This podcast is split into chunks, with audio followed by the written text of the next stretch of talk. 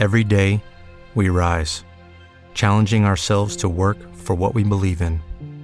At U.S. Border Patrol, protecting our borders is more than a job, it's a calling.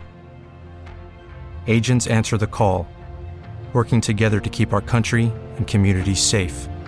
If you're ready for a new mission, join U.S. Border Patrol and go beyond. Learn more at cbp.gov/careers.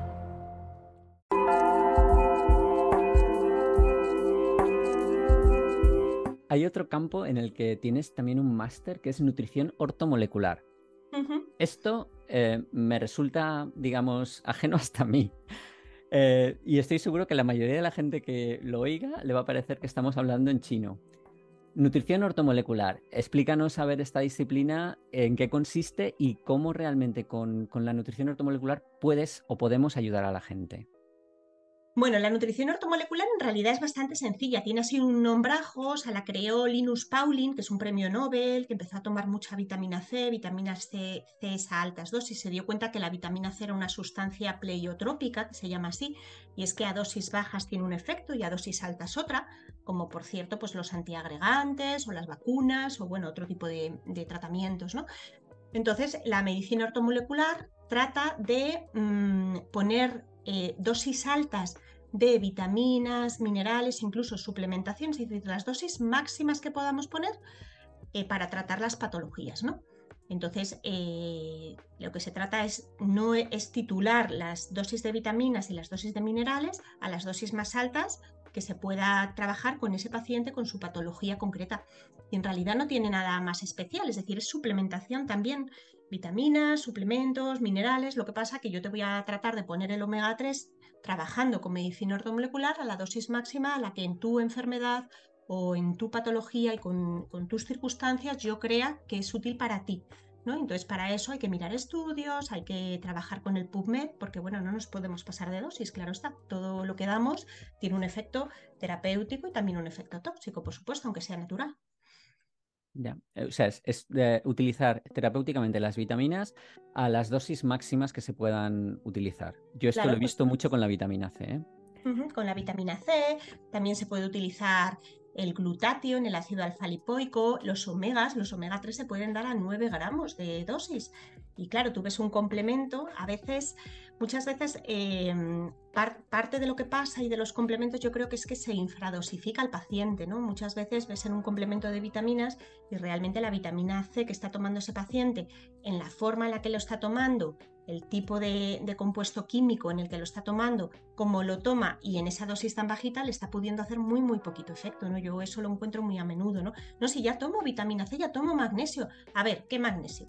En citrato, en bisglicinato, en... tengo que mirarlo, ¿no? Y, cómo lo estás tomando y cuál es la dosificación, ¿no?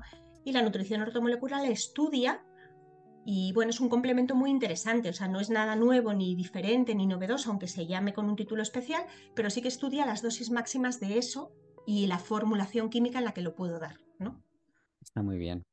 Eh, yo lo que te decía antes, yo tengo una relación o he tenido una relación bastante estrecha con, la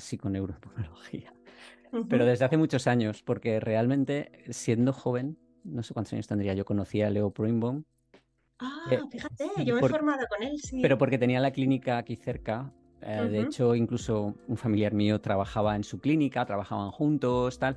Entonces hubo un momento que tuve pues bastante relación. Yo creo que incluso tuve discusiones con él bastante intensas algún, algún día por ahí de Seguro. tomando algo por ahí.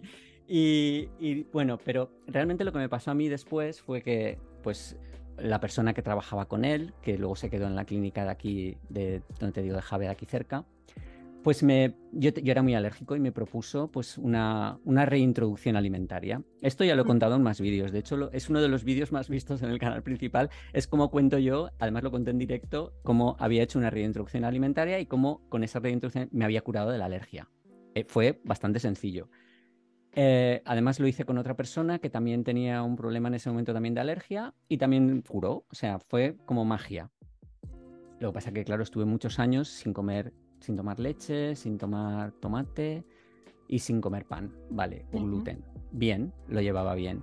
Hasta que descubrí que realmente a mí lo que me estaba fastidiando la vida era el gluten.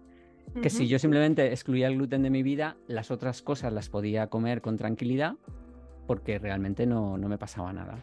De hecho, yo ahora mismo hace años que no tomo una pastilla de la alergia, hace años que no tomo un omeprazol, que yo era adicto al omeprazol.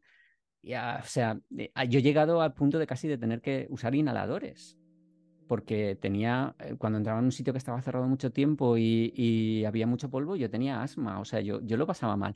Y todo eso, yo lo siento, llámale X, ha desaparecido. Y desapareció haciendo una, reintroducción alimentaria.